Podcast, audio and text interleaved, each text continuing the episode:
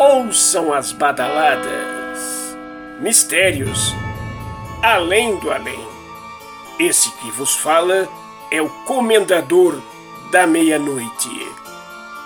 Portas que se abrem, queda de ar atmosférico, correntes que se arrastam, lâmpadas que estouram, mistério além do além. A história de hoje que crava a cidade de São Paulo dançando com o diabo da Vila Carrão. Este relato se passa meados dos anos 50. A ouvinte que nos manda é moradora do bairro de Vila Isabel. A história que vos contamos hoje do bairro da Vila Carrão, bairro este que tem uma história muito misteriosa. Lá já teve uma chácara na época do Império de Dom Pedro II.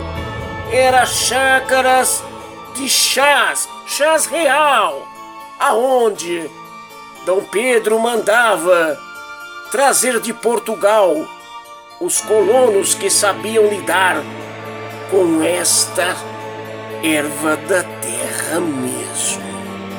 Então havia o que? Parem e pensem: escravos, colheita, império, um bairro muito misterioso da Vila Carrão. Vamos à história. Uma jovem chamada Francisca, que morava na Vila Carrão e lá também trabalhava, meados dos anos 50, algumas indústrias na região. E ela trabalhava para ajudar, trazer o sustento para a sua família, para colaborar no final do mês.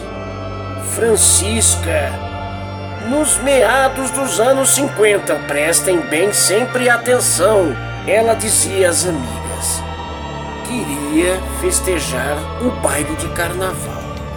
Ela nunca tinha ido.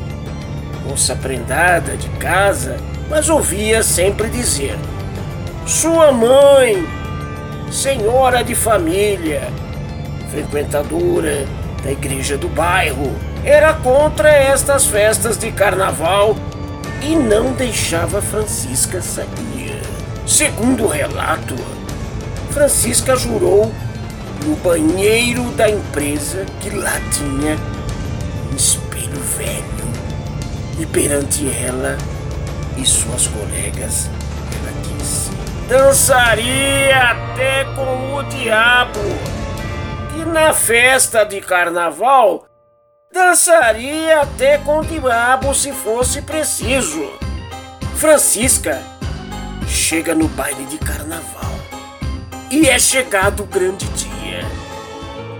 Francisca vai, se arruma, como toda moça que gosta de se arrumar, para a brincadeira deste carnaval datado dos anos 50. Escondida de sua mãe, ela sai de sua casa. Chegando ao baile, ela encontra um homem alto, de terno e cartola. Preste bem atenção! Homem! Alto! Terno e cartola! Ele tinha um cavanhaque ruivo. Na época, pessoas com essa cor de cabelo era difícil. Então, vejam bem, era um homem diferente que chamava atenção neste baile de carnaval. Segundo os relatos, e as amigas de Francisca diziam também que este homem tinha uma cartola. Francisca, atraída, dançou com o homem, ela ficou hipnotizada por esse homem. Por oito horas, dançando sem parar, ele tinha uma bengala. Uma bengala, preste bem atenção muito bem vestido para a época. uma bengala com cabeça de bode negro. Uma bengala de cabeça de bode negro que brilhava muito de tanta limpeza. Na meia-noite, o homem se empolgou e dançou muito mais, freneticamente. Francisca, cansada, segundo as amigas mais próximos. Naquele momento, queria descansar, mas o homem da cartola disse: Senhorita, quem me chamou? Estou aqui para dançar a noite toda. Prestem bem atenção às palavras desse homem. Senhorita, que me chamou.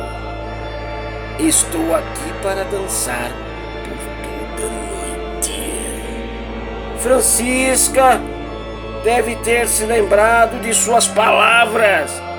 De frente ao espelho, dançou com o diabo no carnaval e ela dançou com ele até as 5 horas da manhã. Preste bem atenção! Dançou com o diabo no baile de carnaval até as 5 horas da manhã, caindo morta ao chão, vítima de uma parada cardíaca. Segundo relatos, o homem desapareceu Vup!